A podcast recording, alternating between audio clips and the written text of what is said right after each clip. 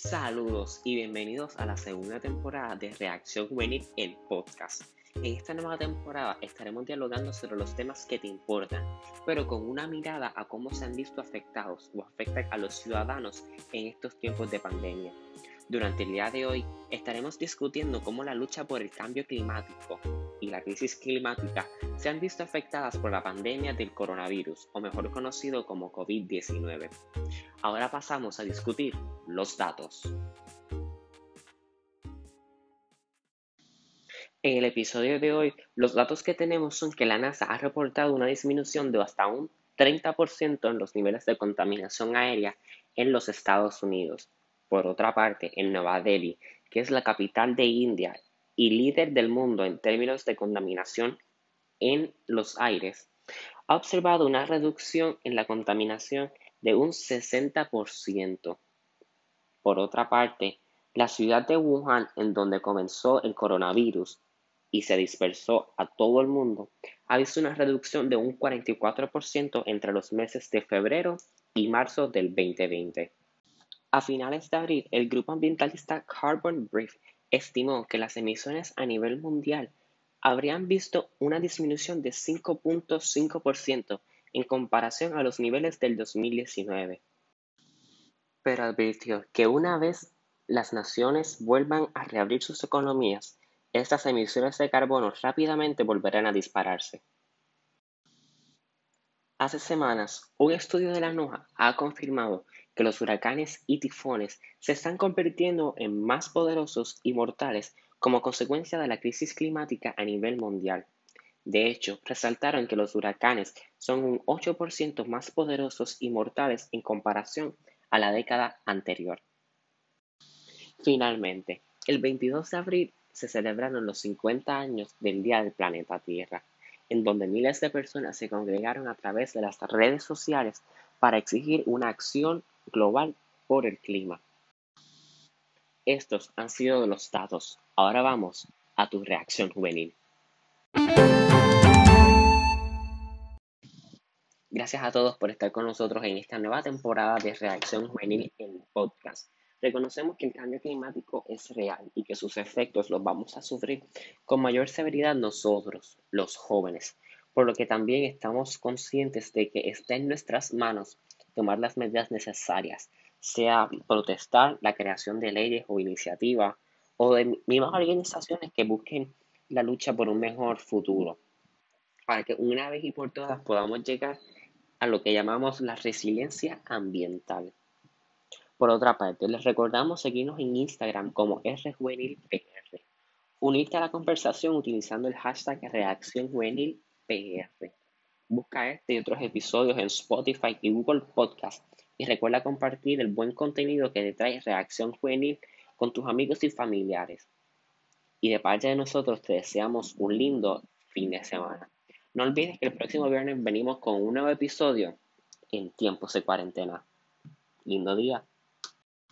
Como todo, la lucha por el cambio climático se ha transformado a una digital. Ya no vemos todos los viernes en, distintas partes del mundo protestas de, jóvenes pidiendo eh, mejores leyes contra el cambio climático, eh, que se detenga el uso de, los petróleos, que se detenga el uso de los eh, fósiles no renovables y que tengamos un transcurso de energía verde, renovable, futurística y una política pública en pro ambiente y pro el futuro. Ahora esta lucha se ha llevado a una nueva plataforma online en donde, ¿verdad? Tenemos más acceso a ella porque ya, por ejemplo, una persona que vive en Australia puede ver lo que pasa en Estados Unidos y, respectivamente. Y tenemos organizaciones, por ejemplo, Sunrise Movement eh, en los Estados Unidos, que ha aprovechado esta, esta coyuntura del coronavirus para llevar sus talleres a plataformas online.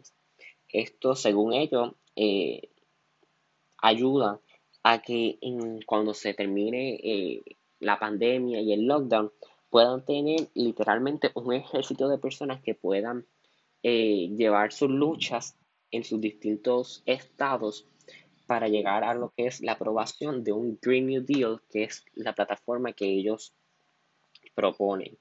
Organizaciones como Sunrise tienen lo que llaman el Sunrise School, que son distintos talleres eh, que duran aproximadamente tres semanas, en donde tienen distintos programas. Tienen uno de liderazgo, tienen uno de lucha ambiental, tienen cómo crear tu propio eh, capítulo, por así decirlo, eh, a, nivel local.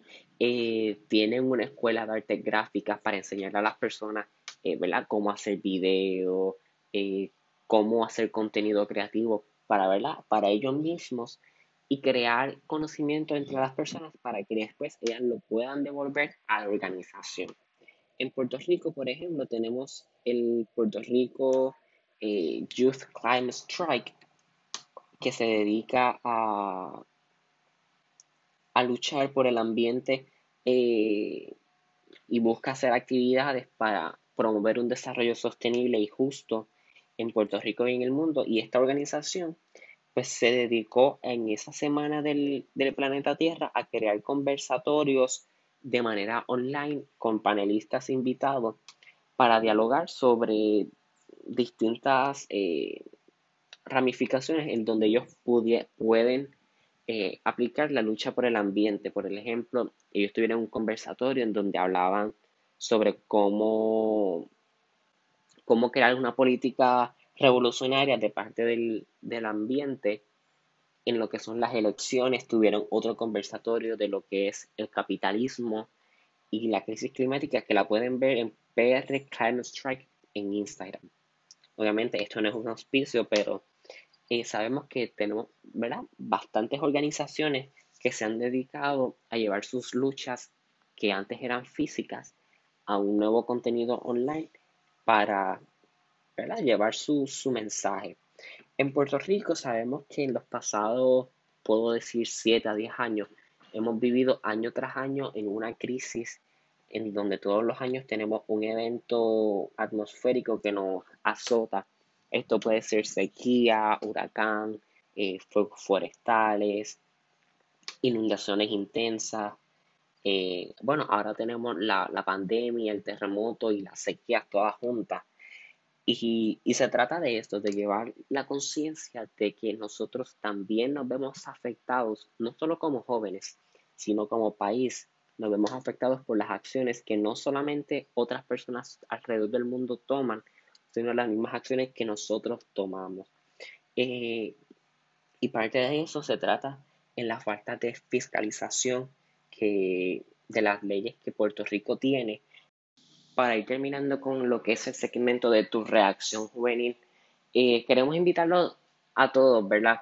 A que se mantengan conectados a las redes sociales, lo que estas organizaciones sin fines de lucro eh, tienen, estas organizaciones que son activistas tienen para que ustedes como ciudadanos se puedan mantener informados a lo que, lo que acontece en el día de hoy en respecto no solamente a las leyes ambientales, sino a proyectos eh, de leyes que se están aprobando en, el Capitolio, que se están aprobando en el Congreso de los Estados Unidos, que no solamente nos afectan a nosotros o a nuestros hijos, a nuestros hermanos, a nuestros familiares, sino que afecta a cada uno de los individuos que viven en el mundo, porque el futuro está de todos nosotros.